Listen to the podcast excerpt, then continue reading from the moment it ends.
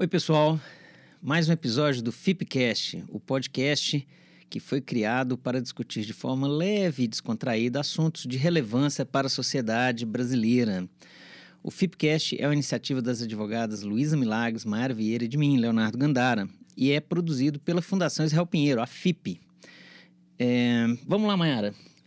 Olá, pessoal. A Fundação Israel Pinheiro, conhecida como FIP, é uma instituição sem fins lucrativos que está no terceiro setor do nosso, nosso país há mais de 27 anos, desenvolvendo e implementando projetos com é, na expectativa de melhorar a qualidade de vida da nossa população, seja meio ambiente, sejam projetos socioeconômicos, socioeducacionais. É, conheça a Fundação Israel Pia nas nossas redes sociais, estamos no Instagram, no LinkedIn e o nosso site. É, né, já executamos mais de 100 projetos e todo o acervo está no site, tanto de regularização fundiária, planos diretores, planos de risco, enfim. É, conheçam a Fundação Israel Pinheiro e vamos para o nosso episódio de hoje. E Luísa, conta pra gente quem que é o nosso convidado. Olá, pessoal, tudo bem? Para o episódio de hoje, o nosso tema é tributação de entidades do terceiro setor. E para nos acompanhar aqui nesse bate-papo de hoje, o nosso convidado é o Rafael Fratari. O Rafael, ele é advogado, mestre e doutor em Direito Tributário pela UFMG, é ex-professor da UFOP, professor da Faculdade FUMEC, é um advogado com larga experiência e atuação de muitos anos no direito privado e sócio fundador do Vilas Boas Lopes e Fratari Advogados. Rafael, muito obrigada é, pela sua disponibilidade, por estar aqui hoje falando com a gente. E vamos começar o nosso bate-papo. Bom, Rafael, seja bem-vindo ao Fipcast. E o nosso tema de hoje é um tema que ele desperta algumas paixões, né? Inclusive minha, que, estamos, que estou aqui na bancada de entrevista, que é a tributação sobre o terceiro setor dessas instituições que estão inseridas aí né, no aspecto mais social de execução é, no nosso país. Bom, e esse tema é um tema que tem dissensos, né, inclusive nos próprios tribunais, assim, existem decisões que se a gente pega o mesmo ministro, ele dá decisões contrárias sobre é, a lei complementar, né, enfim. E então, conta pra gente um pouco a diferença da tributação das entidades do terceiro setor e as demais PJs em, gerais, em geral do nosso país. Bom, Mayara, em primeiro lugar eu queria agradecer a FIP pela produção excelente, pela uh, iniciativa muito importante. Agradecer o convite a você, Mayara, ao Léo, a Luísa. Enfim, é uma honra estar aqui uh, com os nossos ouvintes. Um abraço aí também para os ouvintes de casa.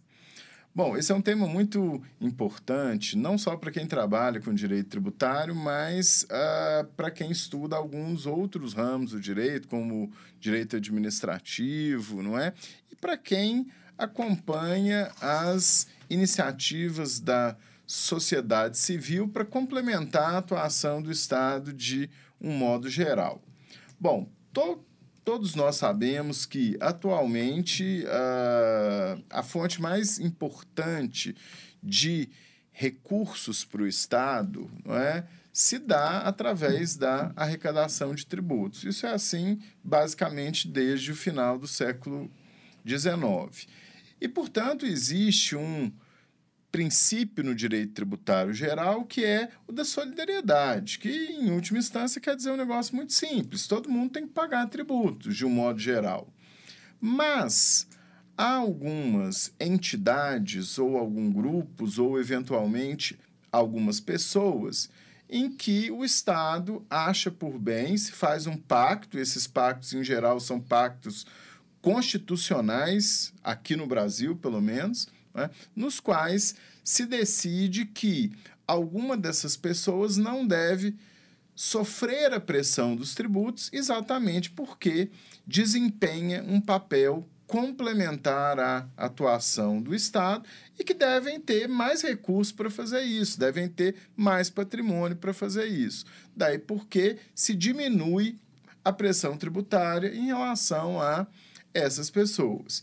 E é o caso do Brasil. No caso do Brasil, há uma, uma peculiaridade importante que eu, eu queria chamar a atenção desde já.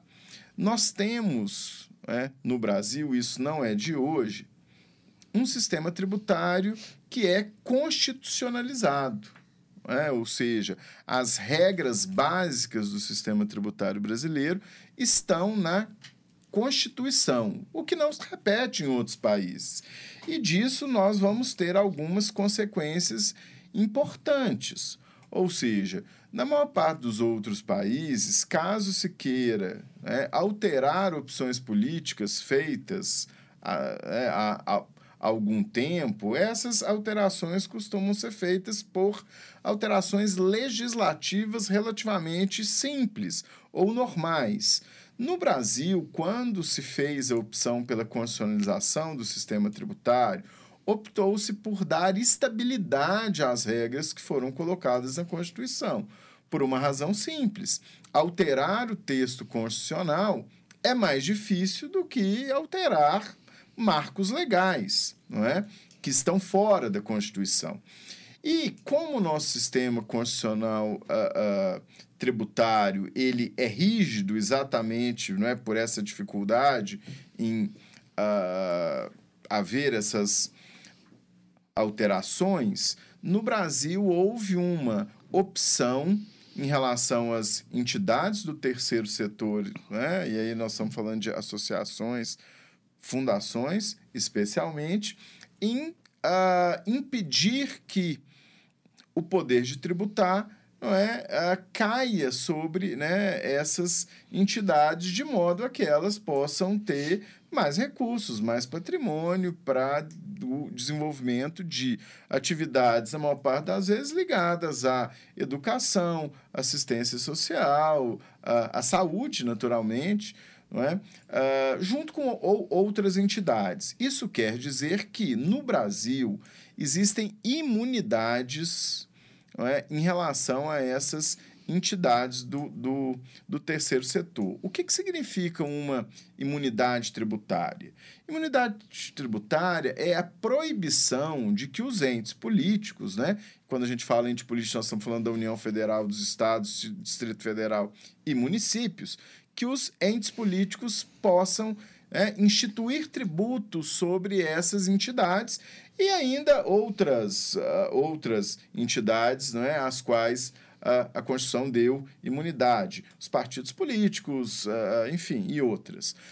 o que nos importa aqui é que a Constituição de 1988 ela deixou muito clara a existência de duas imunidades importantes em relação às entidades do terceiro setor. Em primeiro lugar, imunidade a impostos, impostos que venham ou que possam uh, uh, atingir o patrimônio, os serviços e as rendas dessas entidades. Em segundo lugar, imunidade em relação às contribuições que são devidas à Seguridade Social. As famosas contribuições para o INSS, né, em regra da parte dos empregadores ou de entidades a eles assemelhados. Então, essas duas uh, imunidades, elas vão criar uma proteção para essas entidades em relação à tributação. Agora, uh, após essa introdução, indo para su sua pergunta, Mayara, que foi muito bem posta, o grande problema é que quando a Constituição determinou essas duas imunidades em relação às entidades do, do terceiro setor, ela disse que essas entidades devem ser sem fins lucrativos. E aqui nós não temos nenhuma dúvida quanto a esse assunto, que é a própria essência da caracterização do terceiro setor, uhum. não é? Bom, e disse ainda que haverá uma regulamentação legal sobre esse assunto. A questão é que em outro artigo da Constituição, o 146, a Constituição diz que cabe à lei complementar regulamentar né, limitações constitucionais ao poder de tributar. E sempre se entendeu que essas imunidades são limitações constitucionais ao poder de tributar. Bom, então uma interpretação minimamente sistemática, é, que não, não exige né, nenhum esforço uh, hermenêutico, nenhuma inteligência muito sofisticada, vai dizer o seguinte: olha, a lei própria né, para fazer a regulamentação né, de quais são as características que definem uma entidade sem fins lucrativos é a lei complementar. E a gente já tinha uma lei complementar dizendo isso, que é o Código Tributário Nacional, uhum. que está abaixo da Constituição, né, para o nosso ouvinte que não é versado uh, uh, uh, em letras jurídicas. Mas, enfim, o fato é que há um tipo específico de lei que deve fazer essa regulamentação. E na Constituição de 1988, a gente já tinha esse tipo específico de lei. Embora o Código Tributário não tenha sido originariamente aprovado como lei complementar, o Supremo Tribunal Federal, o Judiciário de uma maneira geral, já disse várias vezes que ele foi recepcionado pelo texto constitucional com status de lei complementar, ou seja, em última análise, o Código é uma norma geral de direito tributário, portanto, tem o status entre nós de lei complementar. Bom, então a gente né, tinha uma exigência constitucional de lei complementar para tratar sobre o assunto, e nós já tínhamos uma lei complementar tratando sobre o assunto. Ou seja, um cenário de uma relativa uh, uh, uh, simplicidade uhum. né, em relação ao contexto legal. Aí nós chegamos no Brasil, né? na vida como ela é. Né? A realidade insiste em existir, né? Exatamente. Aí nós chegamos num, num, num fato que é muito comum no Brasil. Né?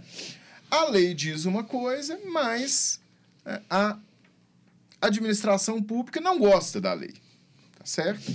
Ela discorda da exigência daquela lei porque ela acha que os requisitos que foram colocados pelo Código Tributário Nacional, que são três requisitos muito simples, vou dizer aqui para vocês, né?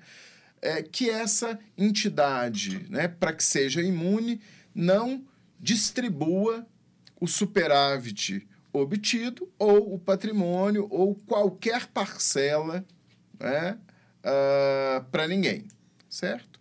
Segundo, que ela uh, invista no Brasil, apenas, não é, nas suas atividades fins, que é até um requisito que depois foi é, uh, uh, flexibilizado pelo Sim. Supremo. E terceiro, que ela tem escrita fiscal regular. Ou seja, que ela tem contabilidade hum. básica, Básico, né? né? Básico. É, básico. Por quê? Porque o único jeito que eu tenho de ver se ela cumpre os dois primeiros é pela contabilidade dela. Então é um negócio meio assim, é, é, enfim, óbvio. Uh, eram apenas esses três os requisitos postos não é, pelo Código Tributário e, portanto, os requisitos que eram compatíveis com a exigência constitucional.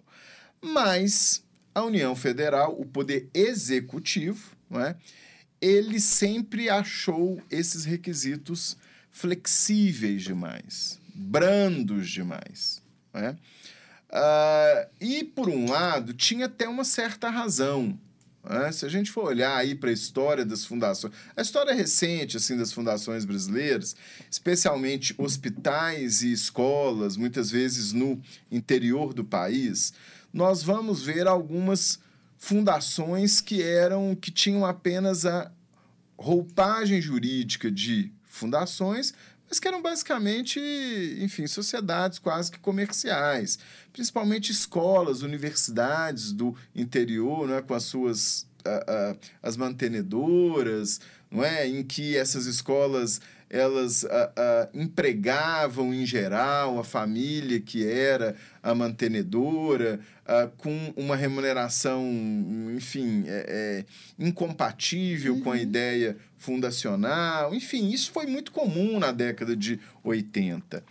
E nós temos que lembrar que na, né, nesse período, não é, enfim, nessa altura, uh, os instrumentos de fiscalização não eram uh, nem, enfim, um décimo do que nós temos hoje, né? Basta a gente pensar que a fiscalização era feita em papel, uhum. em cima de papel. Você não tinha nada de internet, cruzamento de dados. Né? Então, ou, ou seja, eu, eu tinha uma quadra à época que era propícia também a esse tipo de, de fraude. Bom, uh, de um lado, o uso, uh, uh, digamos, abusivo da figura dessas entidades, associações e fundações. De outro lado, a pressão do Poder Executivo em sempre aumentar a arrecadação de tributos. E aí é um negócio óbvio, né? Com, quanto menos entidades imunes, uhum. mais entidades pagam, logo eu aumento a minha arrecadação. E dentro né, desses fatores e de outras uh, com causas, não é? a, a União ela, ela, ela tomou uma atitude que para mim é o início da confusão toda, né? que é a de regulamentar isenções para essas entidades. E aí, embora esse tema seja um pouco jurídico, não é mesmo? É, é, é, eu chamo a atenção para a distinção que há entre imunidade tributária, que é o que nós já já falamos até aqui, que é quando a Constituição veda que os entes políticos instituam tributos sobre essas entidades, tá certo? Então, imunidades, né, elas têm lugar na Constituição. Eu só mudo alguma imunidade se alterar o texto constitucional. Se eu não alterar a Constituição, não tem jeito de mudar a imunidade. Não é? E algumas imunidades nem alterando a Constituição. Acho que nem é o caso uh, uh, de todas essas. Mas, enfim, as isenções não. As, embora muita gente, especialmente os leigos, usem esse, esses dois uhum. termos como sinônimos, Sim, eles são diferentes. Né? Imunidade é uma vedação a que os entes políticos tributem determinadas situações ou pessoas é, que, está, que está escrita na Constituição. Isenções não. Quando nós temos uma isenção, o Estado, a União, o município, se quiser, pode tributar aquela situação. É? Se quiser, ele tem. Né? A, a, a Constituição o autorizou a tributar aquela situação. Mas o próprio município, Estado ou União, por força do seu legislador, naturalmente, tudo que nós estamos falando aqui precisa de lei, ele faz não é uma autolimitação do poder de tributar que ele tem. É isso que acontece nas isenções. Né? A, ou seja, a isenção, o ente político, caso queira, ele pode tributar. Só que por alguma opção política legislativa, ele faz a opção de não tributar aquilo lá por meio de uma simples lei estadual, municipal e tal. Bom, como a, a, a, gente já vê, a imunidade ela é muito mais vetusta, ela é mais importante. é Por quê? Porque se o Estado quiser, ele não muda uma imunidade. Se a União, o presidente quiser, né, o Poder Legislativo quiser, ele não muda uma imunidade. Só pode mudar com alteração constitucional. Isenção, não. Isenção se muda é, uh, de um jeito simples, basta alterar a lei com quórum simples de aprovação, sem grandes problemas. O que, que a União fez, então? A União fez, diz, diz o seguinte: olha, as entidades sem fins lu lucrativos podem ser isentas de impostos e de contribuições sociais. Tais. E aí, um observador vai dizer o seguinte: olha, mas a Constituição já não deu imunidade para essas entidades? Já. Não existe uma legislação que regulamenta quais os requisitos essas entidades têm que cumprir? Sim. Então, tem algum sentido que a União dê isenções para essas entidades, exigindo outros requisitos que são maiores, mais amplos e mais rígidos. Né? Não há o menor sentido nessa história. Só que a ação da Receita Federal era a de exigir o cumprimento das, dos requisitos para isenção. Isso fez com que grande parte dessas é, entidades, e aí, gente, nós podemos falar de hospitais ligados a mantenedores, santas casas pelo Brasil, pelo Brasil inteiro, afora, né? né? A gente Universidades, um, né? É, é, muitas cidades, cidades do interior, a gente tem uma tradição muito grande, né? Em torno das, das chamadas san, santas casas e uma uma série imensa de uh, uh, fundações educacionais, não é? Uh, que foram autuadas pela Receita, ou seja, ou seja né, que foram multadas, para ficar mais fácil, pela, pela Receita, porque não cumpriam os requisitos para serem isentas. E aí, quando essas entidades buscavam uma orientação legal né, com uh, advogados do ramo, o que os advogados diziam é: olha, você cumpre os requisitos para ser considerado imune. Não é? Então não tem nenhum sentido uhum. não é, você ser multada porque não cumpre é, requisitos ilegais para ser considerado isento. É? além de uma é, confusão conceitual acadêmica entre né, imunidade e isenção, uma confusão que persiste até hoje. É, é, existe um autor muito famoso sobre fundações, associações que uh, uh, é promotor no Distrito Federal, Sabo. Né? Se é. você for ver a obra dele, que é uma obra importante sobre esse tema no Brasil, né? ele sempre se refere a esse assunto como isenção barra imunidade. Por quê? Porque ninguém sabe direito se é isenção, se é, é, é imunidade, como é que é. A gente ficou 20 anos sem, uhum. sem saber isso, né? uhum. né? Nos últimos dois anos, a coisa se clareou um pouco pela atuação do Supremo Tribunal Federal, mas isso demorou demais. Uhum. Né? E, e, e, e aí, Mayara, voltando à sua pergunta, você até me desculpa por esse caminho tão longo, mas eu acho que, que é, é, é, ele explica a confusão que foi feita. Ah, nós tivemos, então, uma enxurrada de ações né, no Poder Judiciário em que essas entidades né, elas se debatiam, elas iam contra exigências para que fossem isentas que tinham sido colocadas por uma legislação ordinária. Só para explicar isso também para o público uh, uh, uh, de fora do direito, não é? eu tenho vários tipos de lei e há uma, uma hierarquia entre elas, que não é simplesmente uma hierarquia, mas é mais uma definição de funções diferentes. O fato é que quando né, a, a estrutura jurídica, a ordem jurídica diz que, que para tratar desse assunto, eu preciso de uma lei né, do tipo X, né, no nosso caso, uma lei complementar, e eu abordo esse assunto com uma lei diferente, com uma lei ordinária, né, e, e essa abordagem se torna inválida. Aquela lei, enfim, ela não surte os efeitos que o legislador quer, pretende. Né? E foi exatamente isso o que foi feito em relação ao tema das imunidades. Agora, sobre o, o, o conteúdo das imunidades, para ficar mais claro para o nosso ouvinte, não é? Quando eu digo que uma entidade sem fins lucrativos ela é imune a impostos, eu estou dizendo que ela não paga, que ela não pode né, ter que pagar imposto algum, uhum. né? imposto de rendas, né? porque, até porque nesse caso essas entidades são sem fins lucrativos.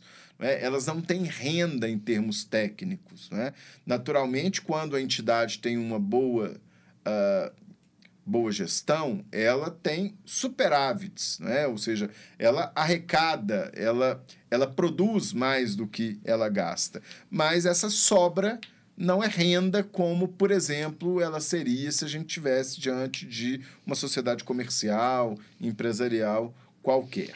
É, e eu tenho vários outros impostos também que não são pagos por essas entidades. IPTU sobre os imóveis que elas possuem, IPVA, enfim, ICMS, uh, uh, no caso, ou IPI, quando essas entidades eventualmente importam algum equipamento, não é? Ou quando elas até exercem alguma.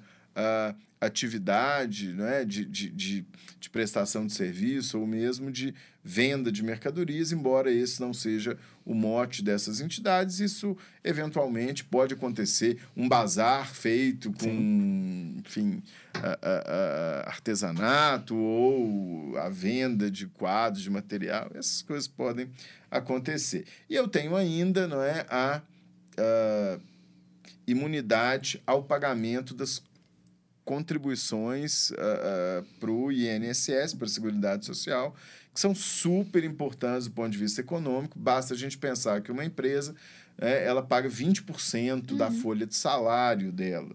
Né? Então, em última análise, é essas entidades sem fins lucrativos, elas têm um regime tributário completamente especial, diferente não é, de uma sociedade empresarial normal. Uhum.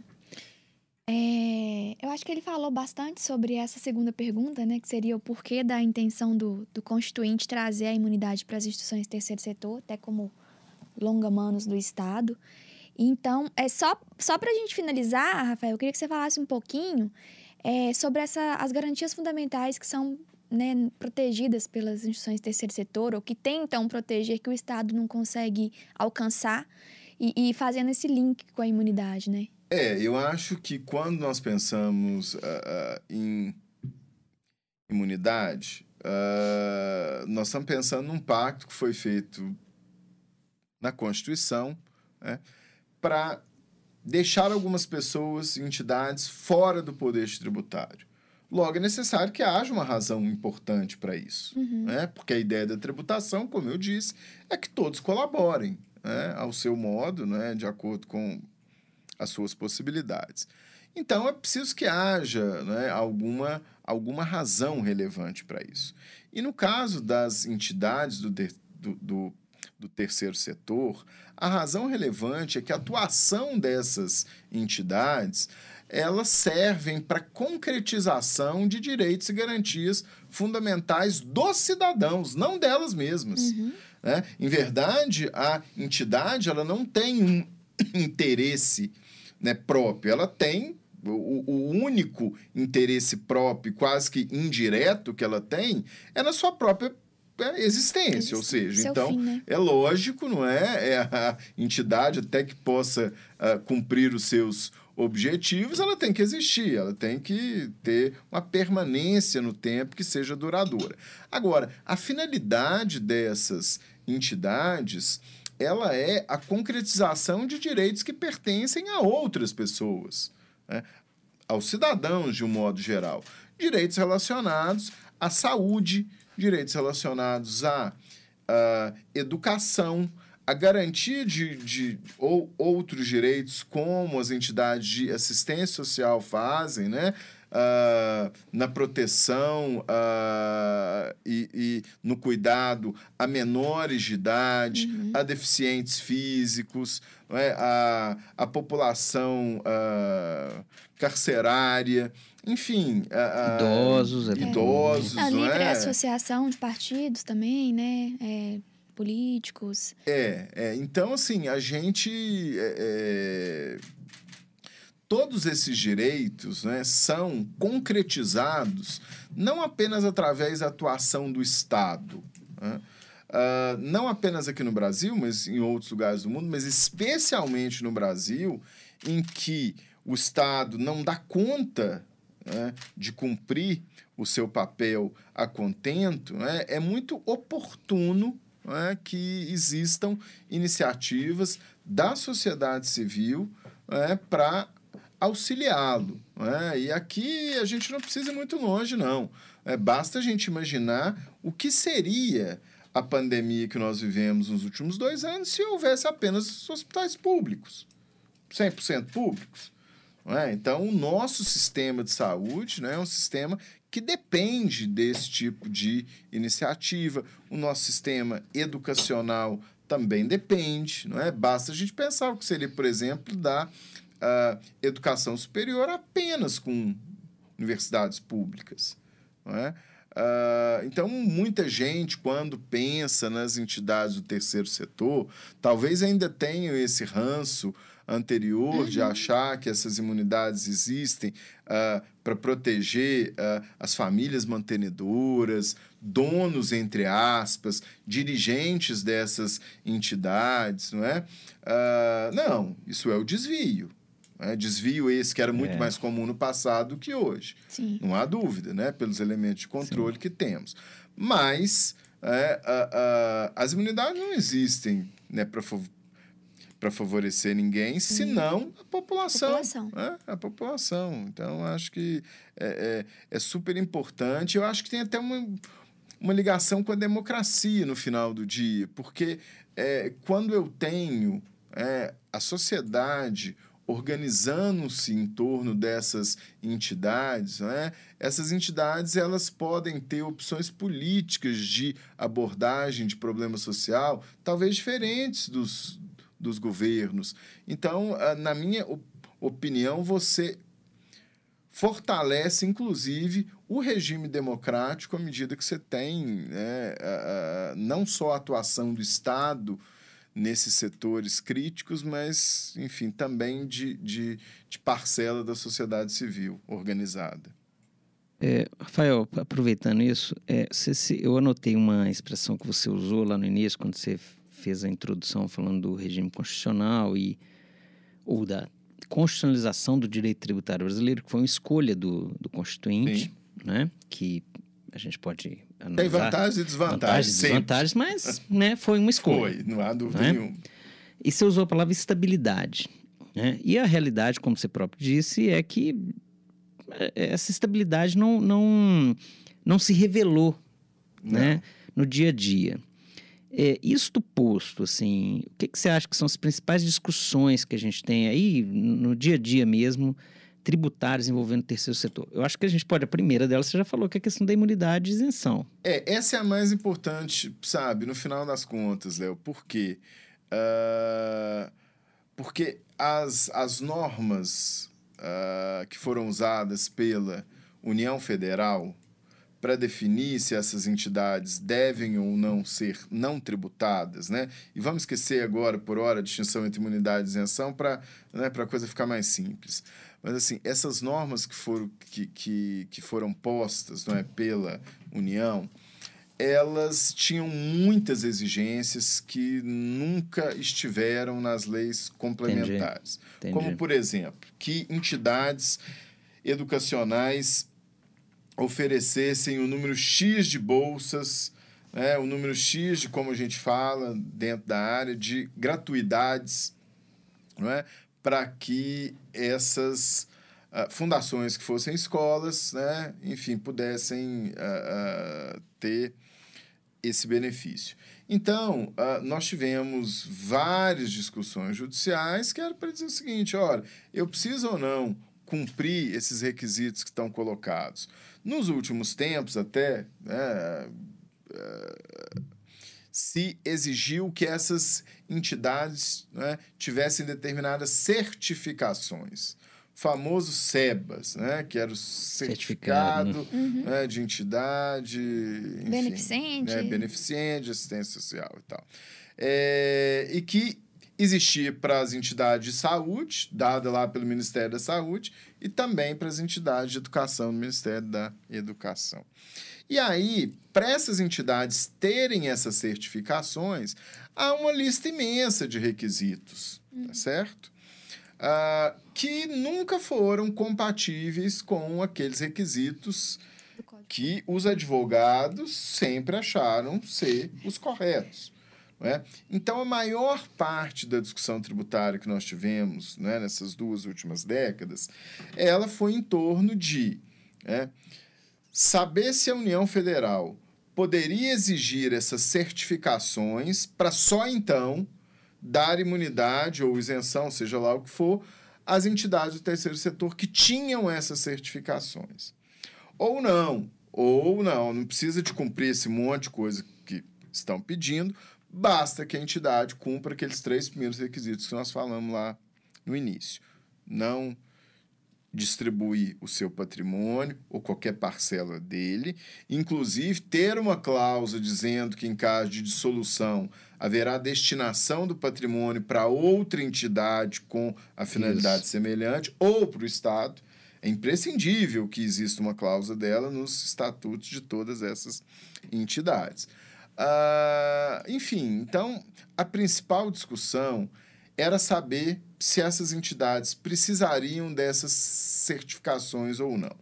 Mas há, há, há, havia outras discussões também importantes. Não é? Uma delas é saber se essas entidades seriam imunes quando elas fazem a importação de bens e equipamentos, aos impostos que incidem sobre a importação.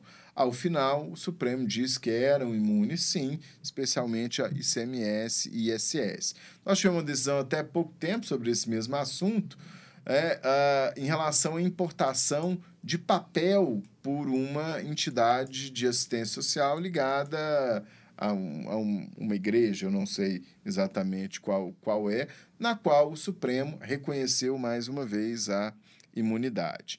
E aí, essa discussão, né, é, ela, para alguém que não está uh, dentro do sistema jurídico assim, ele pode falar, pô, mas discutiram 20 anos esse negócio? Né? É estranho mesmo, mas o fato é que isso aconteceu. Discutiram 20 anos esse negócio. Por quê? Porque, primeiro, a gente tem várias instâncias judiciais no Brasil, né? com que faz com que, se essa discussão fosse feita caso a caso, ela naturalmente demore um pouco até a gente chegar no ápice do Poder Judiciário brasileiro, que é o Supremo Tribunal Federal. Mas, por outro lado, nós temos algumas possibilidades de ir direto no Supremo, de uma vez, né? através das ADINs, ADPFs, que são ações né, próprias no Supremo. Uh, e a, aí sim a gente tem um, uma boa parcela de culpa na demora do Supremo em apreciar casos bem relevantes, porque, sem dúvida nenhuma, já em 2005, 2010, o Supremo já poderia ter decidido essa questão de uma maneira definitiva, não é? dizendo: olha, ou valem só os requisitos do Código Tributário, aqueles três iniciais, ou eu tenho que cumprir vários desses outros aqui. É, ele, ele poderia ter tomado essa decisão muito mais rápido. Mas isso não acontece especialmente com esse problema. Isso acontece com todos os problemas tributários, todos. Eu acho que nem só tributários, Rafael. Acho que nem, todo, só tributários. nem só tributários. É, né? Exatamente. Então, assim, é, esse é um dos grandes problemas do Brasil, né? A demora em que o Supremo tem para decidir casos importantes. Por quê? A realidade não para, ela não espera a decisão do Supremo. Né? No dia a dia está acontecendo alguma coisa. Tem ou alguém que está pagando né, sem ter que pagar, ou que não está pagando e, e, deveria estar. Enfim, o mundo não para esperando os 20 anos que o Supremo leva, leva. enfim, para tomar a, a decisão. E, e, e só para ficar bem claro, gente, é, eu não, não, a minha crítica ao Supremo não é uma crítica quanto ao papel do Supremo, né? Eu acho que nos dias de hoje, infelizmente, temos que fazer esse disclaimer, né? Tem ninguém aqui que é contra o Supremo, que defende o fim do Supremo, ou essas bobagens, né? O que nós estamos dizendo aqui é que o Supremo tem que ser melhor, né? Tem que ser mais rápido. Eu acho que é, né? razoável Enfim, pedir isso, né? É, lógico, né? Enfim, ele tem que cumprir o papel institucional dele de uma maneira é. que seja minimamente eficaz. Rafael, só assim, aproveitando essa questão, a gente, antes de iniciar aqui, a gente estava batendo papo, né? A gente está falando de todas essas dificuldades, enfim, das, das dos 20 anos, né, discutindo a questão, pô, você determinou lá na Constituição a questão e depois você vem com a, uma lei ordinária que discute, enfim. Tenta mudar, Tenta mudar, o, feito, duplo twist é. escarpado, e a gente é, vai mudando, é. e a vida... Não gosta das decisões que são tomadas contra, enfim. Exato. É, é como que outros países tratam essa situação? Assim, ou a questão fundacional, nem, não necessariamente a questão jurídica em si. Como, sim, sim. O que, que, a gente poderia aprender com outros é, bom, países? É, eu acho que a gente tem muito a aprender e talvez uh, o direito seja o menos importante, né? como bem você falou, ao fim da pergunta. Né? Uh, os países ocidentais europeus, né, digamos assim, eles têm abordagens diferentes em relação às fundações. A França, por exemplo, tem uma abordagem bem peculiar de não admitir fundações em muitíssimos casos, enfim. A Alemanha, é, ela é rígida em relação à criação de fundações, mas nota-se, por exemplo, um, um uso constante de fundações, de participação da sociedade civil, hoje em dia muito assim é, bem concentrado em temas ambientais, por exemplo. Não é? Agora, eu acho que quando a gente vai falar so, sobre fundações na experiência internacional, para mim o grande exemplo a ser visto é os Estados Unidos. Né? Uh, não que não existam problemas, Óbvio. Né, naturalmente, enfim, vividos por eles. Mas a cultura fundacional nos Estados Unidos ela é bastante forte.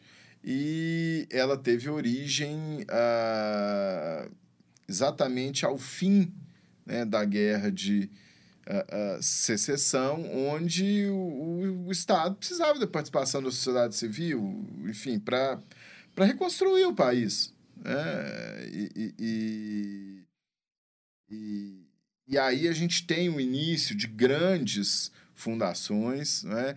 Nós temos no início do século XX, né, também com, com uh, o crescimento econômico dos Estados Unidos, né, é, que foi propiciado por, por guerras, pela riqueza do próprio país. Né? A gente não pode esquecer que os Estados Unidos é um país que tem um território ma maior do que o Brasil, né? Então, se, se, se nós sempre vivemos, né, nos uh, uh, jactando, não é, pelas nossas riquezas e tal, os Estados Unidos também é um país rico, com muita riqueza né? natural, com muita né? riqueza natural, é. enfim, mineral e tudo Sim. mais. Uh, mas o fato é que lá se criou uma cultura fundacional que provavelmente está relacionada com uma cultura religiosa também de uma matriz diferente da nossa. Uhum. É, com uma maneira de colonização diferente da nossa. É, não tô, não tô de, não esperar colocar, muito, de não esperar muito do Estado também, de né? De não esperar muito do Estado, é. né? É, é, é, aqui no Brasil houve exatamente o oposto, né? Aqui houve uma colonização do Estado pelos é. particulares. Primeiro né? veio o Estado, depois que veio o povo. É, é, não, e o Estado foi colonizado, né? pelo povo. Tem, tem um, um título de um livro da Laura de Melo de Souza, que é uma historiadora da USP, que é muito bacana e muito bom, principalmente para quem estuda é, direito administrativo e entender é, como é que foi é, forjado o Estado brasileiro. Né? O, o, o título do livro é O Sol e a Sombra, ou seja, o Estado brasileiro, desde o início, deixou o sol para muitos e a sombra para poucos, que foram exatamente esses que conseguiram é, é, capturar o Estado. E quem conseguiu fazer isso foi a elite brasileira. Sim. Né? E a elite brasileira, até hoje, né? ela ela ela está relacionada não é, de, de, uma, de uma maneira quase que umbilical com o Estado. Né? É, nós temos, de fato, uh, uh, liberais, muito pouco liberais. Né? Nós somos liberais para os outros. Né? o empresário brasileiro, em geral, ele é liberal para os outros, mas ele adora uma proximidade com o Estado, um benefício fiscal e coisas do gênero. Não gosta muito de competitividade. Não gosta não... muito, né? Enfim, então, no, no fim do dia, o que eu acho é que os Estados Unidos tiveram um caldo de cultura muito diferente da gente. Né? E isso fez com que. E uma elite mais esclarecida também, sem a menor dúvida. É? A elite americana pega o dinheiro que lhe sobra e investe em museus. A brasileira compra apartamentos em Miami. Então, enfim, é, é, é esse o ponto. É Sim. esse o ponto. Né? É, é, eu acho que existe uma cultura muito diferente. O, o, o que se espera do Estado também é muito diferente. Eu acho que você foi muito bem né, nessa observação. Uh, de modo com que né, nos Estados Unidos o sujeito ele pode ser trilhardário, mas ele sabe que ele não vai usar todo aquele dinheiro que ele tem na vida e ele investe muito em fundações, né, dos, dos quais o exemplo mais famoso é a do Bill Gates e da esposa, mas nós temos muitas outras fundações desconhecidas, né, mas que têm um, um, um trabalho importante, inclusive em outras partes do, do mundo. No Brasil, me parece que essa cultura né, a, a, a fundacional, associativa, ela melhorou, não é? se a gente for olhar os últimos, as últimas décadas. Né? Mas nós estamos muito longe ainda, muito longe. Né? É, no meu escritório, eu tenho um exemplo. Um dos meus colegas teve a oportunidade de fazer o mestrado na Universidade de Colômbia. Todo mês chega lá uma revistinha da Universidade de Colômbia para ele. E a UFMG, né, na qual ele se graduou, fez mestrado, doutorado, né, não tem nenhum e-mailzinho, né? Nós temos aqui uma associação de ex-alunos da UFMG, né, da qual eu tenho a honra de, de participar, uh, mas infelizmente nós não temos apoio dos próprios formandos da UFMG. Né? Associação essa que é, é, existe para apoiar alunos carentes que lá estão hoje, né? enfim, para promover até uma maior inclusão, né? A diversidade, isso, né? Isso. enfim, entre negros, entre uh, a comunidade LGBTQIA+, enfim, mas nós temos pouquíssimas adesões, né? E aí eu me pergunto é, se temos essas poucas adesões, por que uh, as nossas iniciativas para buscar essas adesões também não são muito boas, né, os nossos instrumentos, ou porque é, é, as pessoas também não estão muito preocupadas com isso. Né? Eu, eu, eu acho que há um individualismo né, muito grande, mas nos Estados Unidos também nós temos uma sociedade individualista. Né? Então, aí você pensa, pô, mas por que, que lá a coisa anda e aqui não? Né? É, eu acho que esse é um é um ponto super interessante. Embora a gente tenha alguns aí milionários que estão aparecendo com certas fundações, né? Nós tivemos agora na pandemia a maior doação da história do Brasil foi a doação de um bi dada por um banco, uma instituição financeira para o combate da pandemia. Então eu ainda eu, eu embora muito muito cético, não é, sou bastante esperançoso. Uh, mas acho que a gente tem um grande problema cultural. Uh, o brasileiro não é solidário. Acho que esse é o ponto importante. Né? Nós temos muita, muita resistência a admitir isso. Né? Uh, não sei se é uma resistência em admitir, não sei se fomos enganados né, pela sociologia uspiana da década de 50, 60, né? da, da, da sociedade cordial, né? mas a, a construção da nossa sociedade não foi cordial, não foi solidária, nunca foi. Né? Uh, basta observar uh, os índices por exemplo, contra populações discriminadas, das quais o melhor exemplo, sem dúvida nenhuma, é o, o da, o da população negra.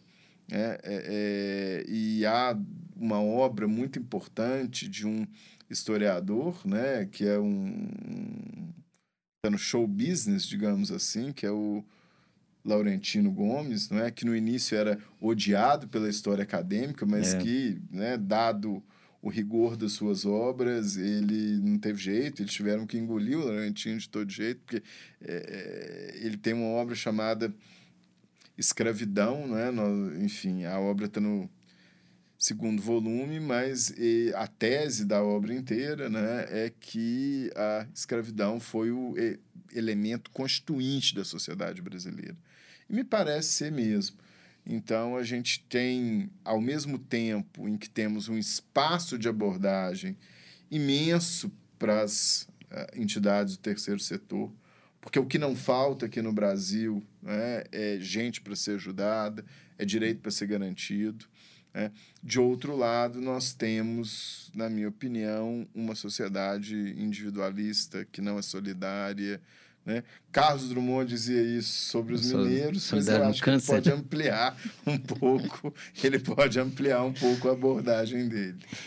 É, Rafael, na sua visão e considerando as discussões existentes em relação à tributação do terceiro setor, o que você acha que poderia ser feito diferente para melhorar né, é, essas discussões que a gente está tratando aqui hoje? Bom, só para né, encerrar esse cenário não é, que eu, eu disse, o Supremo, né, nos, nos últimos dois anos, ele organizou melhor essa história, tá certo? Dizendo que né, a, a União, através de legislação ordinária, ela poderia estabelecer procedimentos para essas entidades né, serem reconhecidas como imunes, tá certo? Ou seja, é, para todo mundo entender, a lei menos importante que a lei ordinária poderia definir os procedimentos que a entidade tinha que ir lá no ministério, pedir isso, protocolar aquilo, documento que tinha que juntar, a contabilidade, blá blá blá. Isso poderia ter sido feito na lei ordinária. Mas os requisitos materiais para a entidade ser imune, né, especialmente no que tange as contrapartidas que essa entidade tem que oferecer, esses só poderiam ser colocados pela legislação complementar. Então, nos últimos dois anos, essa posição se cristalizou no Supremo Tribunal Federal, né? a custo de anos e anos de discussão, a custos de decisões diferentes nos milhares de procedimentos sobre esse assunto. Se a gente for citar esse assunto, nós vamos ver que tem seis, sete, oito adins sobre ele, milhões de casos concretos, enfim. Mas o fato é que uh, esse panorama que eu acabei de relatar ficou relativamente consolidado no Supremo. E aí, para nossa surpresa, no final do ano passado, certamente por pressão né, de, de arrecadação, o governo editou uma lei complementar 187 de dezembro do ano passado, que fez o quê? Que pegou todos aqueles requisitos anteriores que o Supremo dizia que era inválido, uhum. porque tinham sido postos por lei inadequada, uhum. né? A lei complementar, que é a lei adequada para fazer isso, ela trouxe esses requisitos para dentro dela.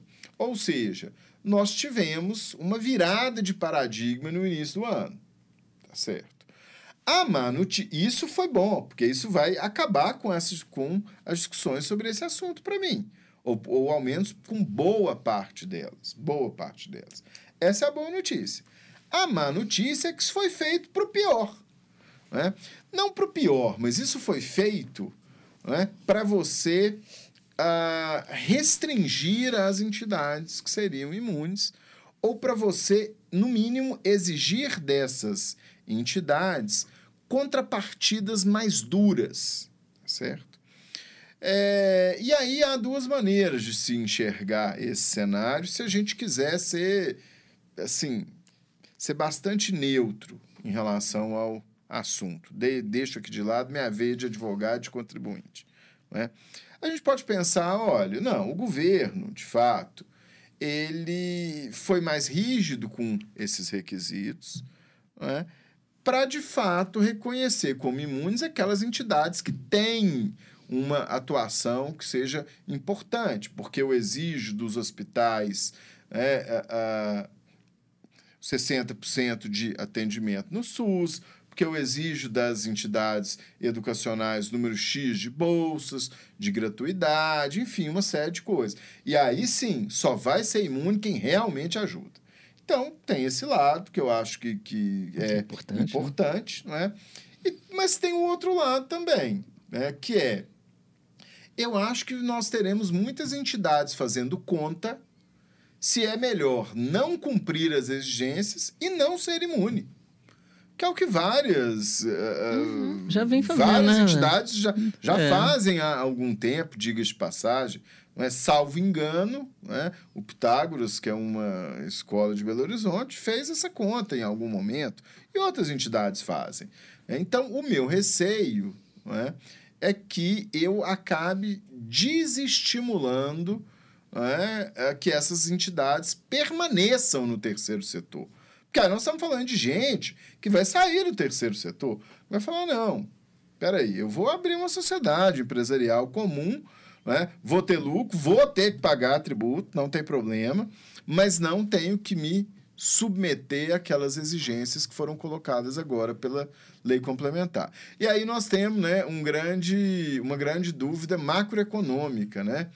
É melhor esse dinheiro ficar na mão da iniciativa privada e, e, e ela gastar, né? ou é melhor a iniciativa privada pagar tributo para o Estado, o Estado pegar o tributo e gastar o tributo? Uhum. Eu tendo tendo é achar que o Estado sempre é um mau gastador né, de recursos públicos. Eu acho que um dos problemas do Brasil uh, é a má gestão. Né? Sem dúvida nenhuma, muito maior problema do que corrupção, de qualquer outra coisa. É, a má gestão, eu acho que ela é muito perniciosa para o Estado brasileiro.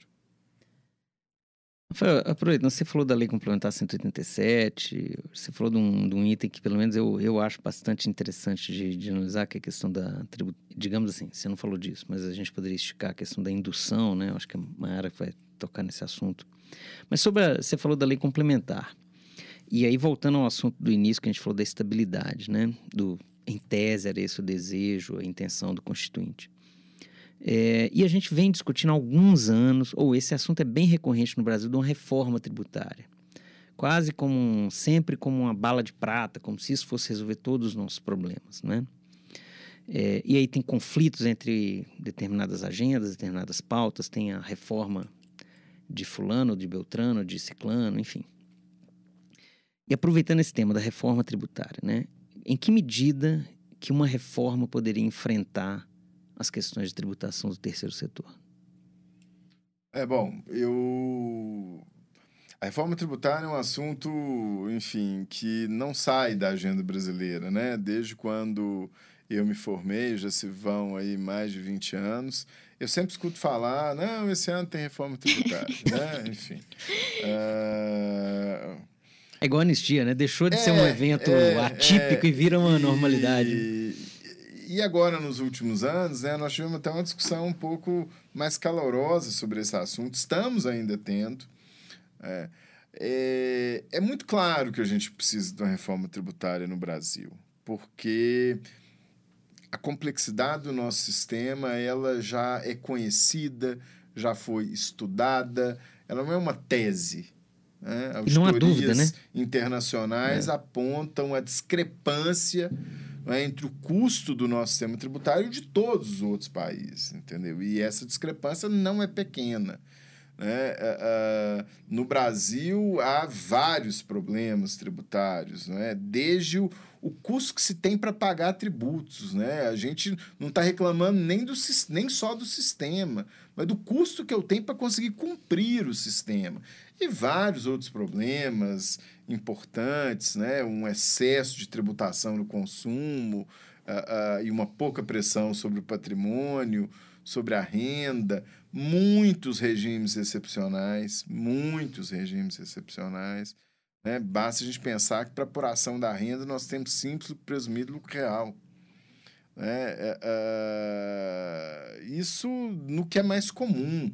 Né? Agora, existem muitos regimes especiais, é, muitas vezes a empresa tem uma tributação que é dela, é para ela, mas ninguém tem. tem. Tem, aquelas questões meio, meio folclóricas, né, Rafael? Do cara ter uma isenção para um perfume, mas se ele chamar de é, é lavanda é, já não é, é. Mais... Não, tem o caso da Croque, também famoso. se a Croque, que a Croque era, se era sandália, chinela, tem milhões de casos assim, né? Agora, uh, nós estamos perto do fundo do poço nisso. né? é, é, nós estamos perto, não estamos muito longe, não. E, e num país né, com, com todos os indicadores bons, mas um sistema tributário ruim, esse país já estaria amarrado numa pedra. No nosso caso, em que poucos dos nossos indicadores são bons, a maioria é ruim, e eu tenho um sistema tributário que, sem dúvida nenhuma, é o pior do mundo, uhum. tá? Assim, o pior do mundo para permitir o desenvolvimento, ah, é, é muito urgente que a gente faça uma reforma tributária. Quais são os grandes problemas para fazer reforma tributária? Primeiro, as agendas são diferentes, como você falou, ninguém quer abrir mão de nada. Tá certo? E a gente tem um curioso elemento adicional, que é os nossos políticos barra acadêmicos, aqui a culpa não é só dos políticos, não eles querem porque querem uma reforma tributária para colocar o nome deles no negócio. É um negócio assim é, absurdo, né? Ano passado nós tivemos a votação de uma PEC na Câmara dos Deputados em uma noite, sem discussão nenhuma. Entendeu? Por quê? Porque o fulano de tal queria colocar o nome dele na reforma tributária. Né? Isso acontece também com acadêmicos que desenvolvem uma reforma tributária com o seu próprio nome é, e é, é, é fecham os olhos para críticas sobre aquela proposta, enfim, a defendem com um ardor não é que é até incompatível com a própria prática acadêmica, que né? É o né? debate, né? Enfim, ciência é exatamente o oposto, né? Ciência é colocar sobre prova, não é, os meus argumentos, né, as minhas conclusões. Então, assim, nós, nós temos esse problema adicional ainda. Mas, assim, o grave é, de fato, que ninguém quer abrir mão de nada. Né? Uh, eu, eu, eu posso dar o exemplo não é, da minha própria classe. Os advogados que, junto com médicos, engenheiros, que exercem a sua atividade em sociedades, no lucro presumido, têm uma tributação uh, bem reduzida, com uma pressão pequena. Uh, e é claro que a classe, de uma maneira geral, não quer que isso mude. Né? Uh, o problema é que a mudança também que, que, que sugeriram é uma mudança que inviabiliza o exercício da profissão. Então, as, as últimas propostas que tivemos, elas penalizam muito o setor de serviços, de uma maneira geral. É, e que é um grande problema, que esse é um setor que cresce muito né, nos últimos tempos. Então, eu acho que a grande dificuldade da reforma tributária é exatamente atingir esse equilíbrio. Né, de tentar mudar um pouco para quem paga muito, mas não adianta o cara sair de um, um patamar e ir para outro que seja capaz de inviabilizar o negócio dele. Né? Eu não sou desses que acha que o nosso sistema tributário ele tem que uh, sempre ter uma carga tributária menor. Nós temos que ter uma carga tributária mais adequada. Né? É, e aí eu lembro uma coisa muito simples, gente. Se nós queremos garantir um monte de direito para todo mundo, nós temos que ter tributo. Entendeu? É, tem, tem um é, custo do é, direito. Isso, né? Alguém paga isso. Esse é que é o ponto, né? Uhum. Alguém tem que pagar, tá certo? Uh, e se a gente quer que o Estado seja né, eficiente e tal, ele tem que ter dinheiro. Não é? É, é, acho, às vezes as pessoas querem que o Estado faça um milhão de coisas, mas não querem pagar tributo. Aí a equação não fecha. Né? Essa é a pauta eleitoral mais discutida dos Estados Unidos. Aqui a gente, a gente tem impressão que o Estado arruma dinheiro do nada. Né? Enfim, a gente aumenta as coisas que queremos que o Estado nos dê e achamos que não podemos pagar tributo. Né? O, o, a grande questão que há no país é que o, o sistema é caótico, nós não sabemos quem paga mais, quem paga menos, em muitos casos, muitos casos. Ele não é transparente. Né? Uh, enfim, tem muitos defeitos. Infelizmente, ele tem muitos defeitos. Agora, para as entidades do terceiro setor, a Lei Complementar 87 equivale a uma reforma tributária Sim. delas. Né? Ela vai ter um impacto muito alto Uh, uh, esse novo sistema foi colocado no final de 2021, portanto, os advogados, a inteligência né, de orientação tributária dessas entidades, enfim, é, estão ainda trabalhando nas consequências que nós vamos ter, mas de antemão eu já posso dizer, sem dúvida nenhuma, que as regras todas as regras que antes eram questionadas pelas entidades, agora, sob o ponto de vista formal, não poderão mais ser questionadas. E mesmo do ponto de vista material, não sobrou muito espaço de questionamento, não. Especialmente se a gente olhar para o histórico decisório do judiciário, né? ou seja, porque a gente chama no direito de jurisprudência. É, porque até então, é, essas é, entidades evitavam abusos basicamente recorrendo ao judiciário. Tá? E agora o abuso, entre aspas, né, alguns vão ter uh, uma visão mais positiva dessa alteração do que a minha, eu acho que é possível, mas agora, é, uh, com a Lei Complementar 87, me parece que as entidades vão ter que se enquadrar naquelas exigências que estão lá. são exigências da certificação, gratuidade, enfim, é, é, não remuneração dos dirigentes acima de um determinado patamar. O patamar que foi usado, inclusive, eu achei muito pouco para isso, né? Uma das coisas que eu pensei foi exatamente sobre os meus colegas que, que, que dirigem essas entidades, né? Que não poderão ser remunerados em mais de 70% da remuneração do Poder Executivo. Acho que foi esse o número final aqui. Eles chegaram, que não é grandes coisas, cá entre nós, né? Uhum. Se eu tiver uma entidade do terceiro setor, enfim, importante, que exige né, pessoas com qualificação, pessoas que poderiam ser CEO, CEO. ou dirigentes de, de, de, enfim, de sociedades, não é? Enfim, eu acho que com isso nós afastamos também um pouco... É, até desestimula, né? né? É, desestimula, né? Porque aí, é. enfim, o sujeito, além de se doar a vida, né? Numa... numa para ajudar as pessoas para trabalhar, ele tem que ele próprio na vida pessoal dele é fazer uma opção, né? Não uma opção de fome, naturalmente, que é até um absurdo falar isso num país como o Brasil, né? Mas ele tem que fazer quase que um voto ali de, olha, eu não vou ter grandes aspirações econômicas na minha vida. Então, acho que esse é, não deixa de ser um problema também. Bom, Rafael, é, dentro disso tudo que a gente falou hoje, né, tanto para o ponto de vista do terceiro setor, mas para o cenário tributário nacional, é, na sua opinião, quais são as perspectivas aí para o direito tributário nos próximos anos? Olha, é, quando a gente vai pensar nessa resposta, nós temos que pensar em perspectivas para quem? Né? Uhum. Né? Porque é, tem muita gente que, que, que, que, depende do direito tributário é. em alguma ponta. Né? Primeiro para os contribuintes, o Brasil inteiro é contribuinte de tributo, depois né, para o Estado, o Estado arrecada, né? depois para o judiciário, para nós, advogados, enfim. Uh, o que eu acho que tende a acontecer uh, a curto prazo, né?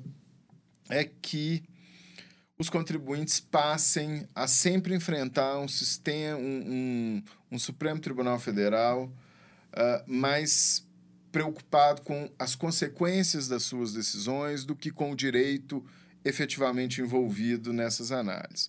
Uh, isso a gente chama no direito de consequencialismo é? quando o juiz está mais preocupado com a consequência da decisão que ele vai tomar do que em saber quem está certo e quem não está. É. Uhum. Né? Um jeito bem simples aí para todo mundo nos entender. Perigoso, inclusive. E eu acho que isso só vai aumentar no Supremo Tribunal Federal. Tá certo? Uh, eu acho que também é, é, isso vai acontecer não de maldade do Supremo ou algo assim, mas isso é fruto também de uma história de litigiosidade tributária que foi construída no Brasil também, por advogados, contribuintes, por todo mundo. Né? Não estou dizendo que seja culpa dos contribuintes. Né? A culpa é, de fato, de uma legislação mal feita, caótica, é, de, às vezes, a administração pública não aceitar a posição que o legislador quis muitas vezes. Nós temos casos absurdos, assim, históricos. Da Receita Federal tá lá a lei, mas ela fala, não, mas eu acho que a lei tá errada.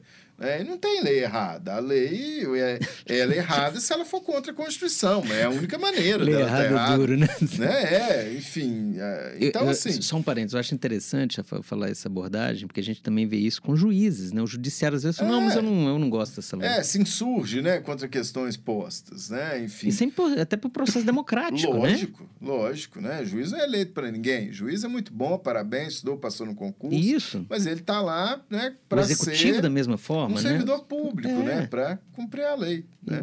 Com muito mais razão do que, né, do que outros, inclusive. Mas, enfim, uh, eu, eu, eu, eu acho que no, nós vamos ter, então, uma situação contra a litigiosidade que vai piorar para o contribuinte a curto prazo. Eu acho que nós vamos ter um aprimoramento do trabalho do legislador. Né? O legislador de hoje é melhor do que o legislador da era Collor, por exemplo é, por umas N razões diferentes. Né?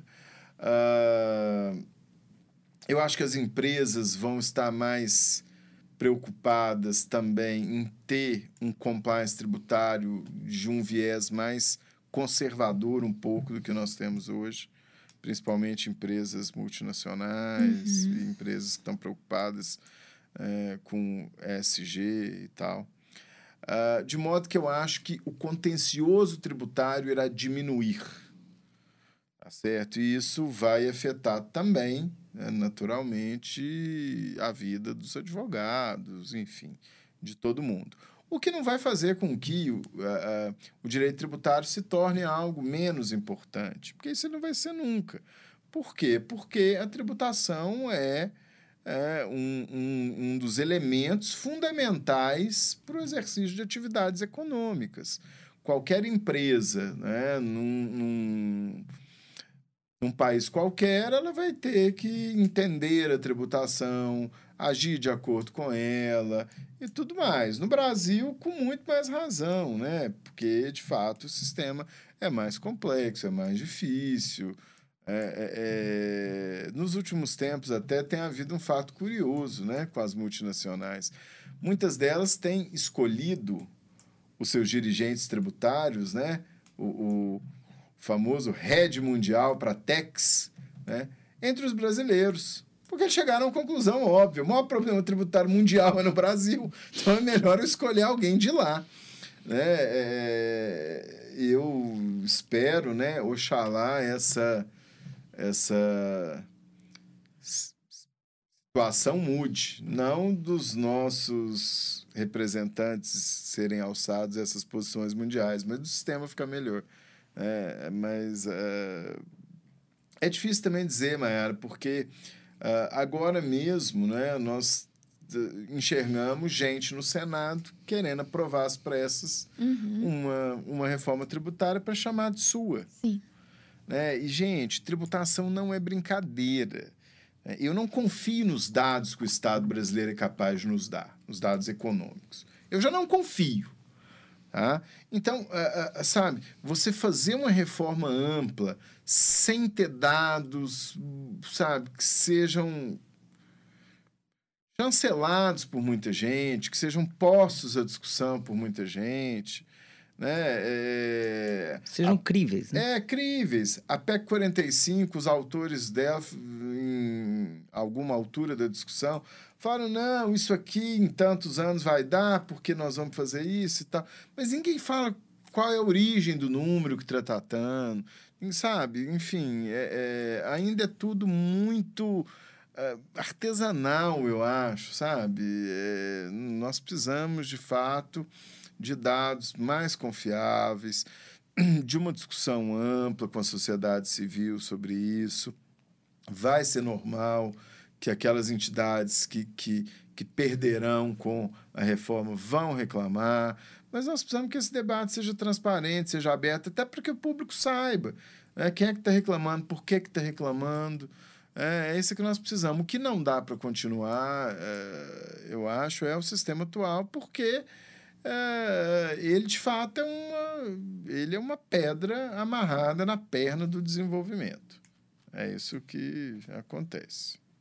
Well, para a gente finalizar, você deu várias, você citou ao longo da, do nosso, do nosso bate-papo várias, várias, várias dicas culturais. Mas agora para a gente finalizar, para a gente, qual é a dica que você pode dar para os nossos Ué, ouvintes né, você sabe seguidores? que eu adoro, né, dicas culturais. Nós temos um jornalzinho no escritório, uma news em que a gente faz isso to, todo mês, inclusive já, já podemos, né? Enfim, é, é, já contamos com a sua, sua participação. A, a dica cultural de hoje, ela. Eu pensei em muitas coisas para falar aqui, mas uh, eu vou ter que falar uma, uma dica cultural excelente, mas a razão pela qual eu vou, eu vou falar sobre o assunto, eu não gostaria de estar aqui falando, que é o livro que se chama O Avesso da Pele, do, Jeff, hum. do Jefferson Jefferson Tenório, que é um autor que estava com um evento marcado em Salvador essa semana ah, e foi vítima de uma violência de grupos intolerantes uh, contra o tema que ele estuda, que é o racismo, que ele escreve. Então, houve uma manifestação com ameaças de ataque. A participação dele sobre o debate né, do livro nessa, nessa escola. É, eu conheço o livro, já tive a oportunidade de ler o livro, ele é ótimo, é um livro que expõe muito do Brasil. Eu não vou dar spoiler né, sobre ele, mas é um livro bem bacana, pequeno. Mas eu acho que tem alguma coisa muito errada na sociedade quando a gente quer impedir o debate de uma obra numa escola. É, é uma coisa assim bem difícil. Eu acho que esse é o resultado das tensões que nós criamos nos últimos anos, é, o resultado das escolhas que nós fizemos nos últimos anos. E, infelizmente, a minha indicação cultural ela tem esse pano de fundo. Mas eu quero encerrar também com uma mensagem de otimismo, né? É, que se as entidades do terceiro setor existem basicamente para fazer uma diferença na sociedade, eu acho que cada um de nós também individualmente pode fazer mais do que nunca o Brasil precisa que a gente faça. Bom, pessoal, por hoje é só. Ficamos por aqui com esse episódio. É, conheçam a Fundação Israel Pinheiro, tanto em Brasília, né? Temos um espaço Israel Pinheiro é, com programas voltados para a socioeducação. É, e em Caeté também temos o Museu Casa de João Israel Pinheiro. E, por último, eu passo a palavra para o nosso entrevistado, Rafael, Rafael Fratari, para que então se despeça e, e hoje finalizamos por aqui. Bom, queria agradecer a paciência aí dos ouvintes, né, com esse tema que é um tema relativamente árido, né? Uh, mais uma vez, saudar a iniciativa da Fundação Israel Pinheiro, né? o profissionalismo dos meus entrevistadores, eu estou abismado, né? Acho que os meus administradores, enfim, como entrevistadores, são ótimos advogados, é impressionante. É, e, enfim, agradecer aí, me, me colocar à disposição para vir sempre que for convidado. Muito obrigado, foi um papo ótimo. Valeu. Até mais, pessoal.